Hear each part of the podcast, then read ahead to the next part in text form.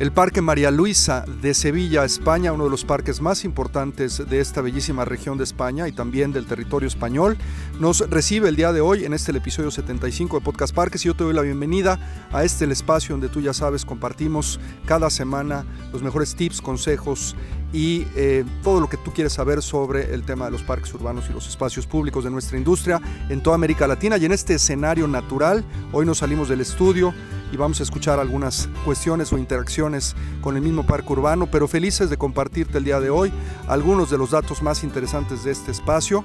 Estamos visitando España también con el motivo de la celebración del Congreso de la Asociación de Parques y Jardines Española, que se llevará a cabo en Zaragoza en los próximos días. Y hoy estaremos desde aquí contándote algunas de las anécdotas y datos más importantes de este espacio y también en las notas del podcast vamos a compartir algunas de las fotografías, un parque de 40 hectáreas impresionante. Quédate con nosotros que ya comenzamos. Estás escuchando Podcast Parques, donde encontrarás tips, consejos y las mejores prácticas probadas por expertos internacionales. Esta y cada semana. Ahora con ustedes, su anfitrión, Luis Roman. Bueno, vamos a hacer un poco de turismo parquero el día de hoy en este, el episodio 75 de Podcast Parques. Ya te lo comentamos desde el maravilloso Parque María Luisa en Sevilla, España. Eh, con este motivo de la visita a España para la celebración del Congreso de la Asociación de Parques y Jardines Española.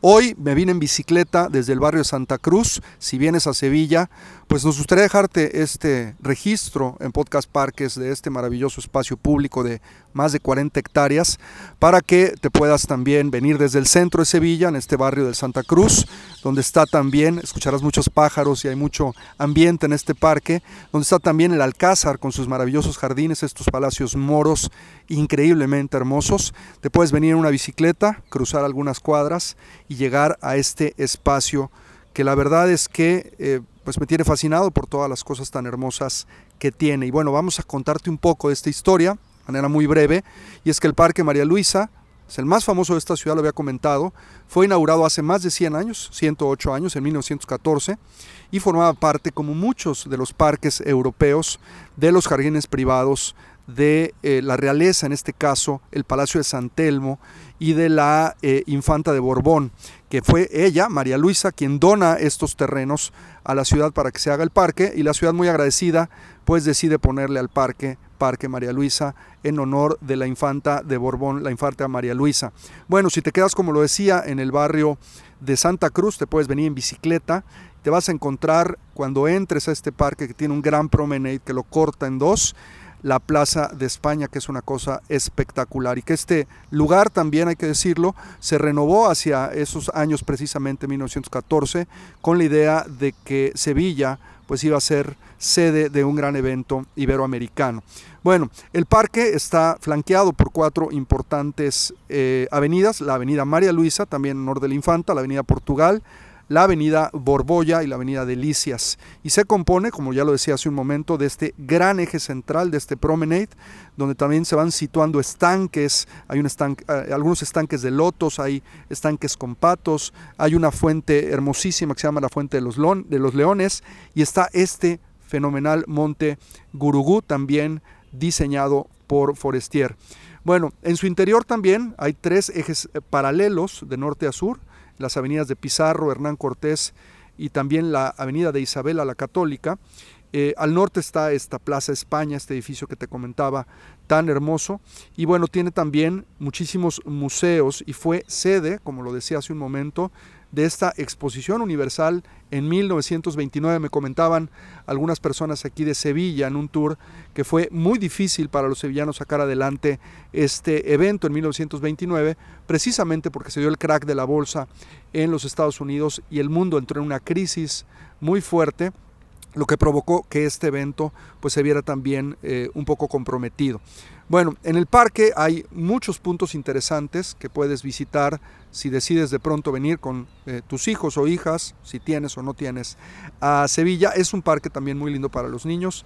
Eh, hay atracciones también muy divertidas como Lagos de los Patos y también hay áreas de palomas. Bueno, hablemos del amor porque el amor existe en el Parque María Luisa y hay que contarlo que en una de sus glorietas, una glorieta eh, muy famosa, muy reconocida precisamente porque habla de muchas cosas relacionadas al amor, esta glorieta Becker, que además de ser muy antigua, de, data desde 1910, eh, tiene un ciprés, un árbol gigantesco que cubre un recinto donde hay varias figuras. Estas son figuras eh, femeninas que están inspiradas en una rima española llamada El amor que pasa, donde nos encontramos representadas en estas figuras de mármol acostadas al amor ilusionado, al amor poseído y al amor perdido. Pero además, junto a ellas hay dos figuras en bronce que eh, representan al amor herido y la otra es un joven cupido o como le llaman aquí un amorcillo eh, que representa el amor que hiere. Este monumento es referente eh, a un nacional estilo y una época romántica en España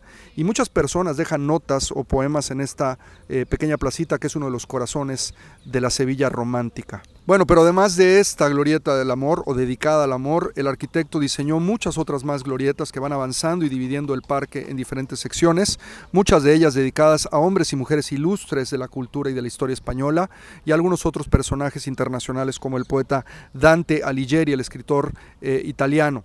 Pero bueno, además de esto, y para ir cerrando un poco el podcast y pensando con la intención de que si vienes a Sevilla y visitas el Parque María Luisa, puedas hacer de tu visita algo mucho más agradable. Estos son nueve tips eh, que te pueden servir para cuando lo puedas hacer. Uno, el Parque María Luisa, como todo buen parque, es un parque de acceso gratuito. Es muy amplio, tiene más de 40 hectáreas, como lo comentábamos, y es ideal para que lo puedas descubrir ya sea a pie o en bicicleta. El número dos alberga en su interior mucha cultura, mucha historia española. Entre los edificios más importantes vas a poder conocer el Museo Arqueológico y este espectacular, imponente edificio llamado la Plaza de España. Tiene dentro de sus misterios una historia eh, de amor ligada a tres mujeres, Isabela II, María Luisa, la duquesa de Borbón, aquella que donó las tierras para que el parque se hiciera, y otro personaje también de la historia llamado María de las Mercedes. El número 4 tiene una zona de aves acuáticas que es muy atractiva para los niños. Eh, esconde también, como ya lo decíamos, como número 5, estas plazuelas, monumentos por todos lados. Hay esculturas de gran belleza que también van a ser tu paseo muy interesante. Tienes que subir al monte Gurugú, es un lugar muy especial en el parque, lleno de vegetación, con una fuente y una cascada muy lindo. Es también una muy buena zona para hacer picnic, para descansar. Me ha tocado ver gente en el recorrido que he hecho haciendo picnic, durmiendo o inclusive haciendo yoga y meditación. El número 8, puedes alquilar, como ya lo decíamos, uno de estos carritos o bicicletas para que lo puedas recorrer, es muy divertido. Y si vas a traer niños, puedes pues eh, divertirlos en muchas de las atracciones que hay. No es un parque para nada aburrido, tiene juegos infantiles y muchas cosas. Bueno, pues hasta aquí hemos llegado con nuestro recorrido por este hermosísimo espacio público de Sevilla, España, el Parque María Luisa, en honor de la Duquesa de Borbón, que donó estas tierras hace más de 100 años y que como legado se transformaron en un precioso parque de más de 40 hectáreas.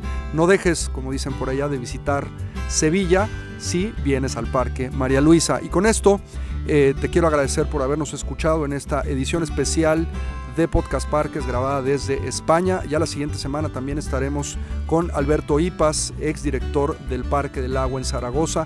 Lo vamos a estar entrevistando, vamos a tener la oportunidad de tenerlo aquí en Podcast Parques y recomendarte que pues no dejes de meterte a nuestra plataforma www.npr.org.mx para que conozcas todo lo que la organización tiene para ti, eh, todos estos beneficios que nuestra membresía entrega y no dejo de recordarte cada semana de que este año tenemos el Congreso Mundial de Parques Urbanos en México.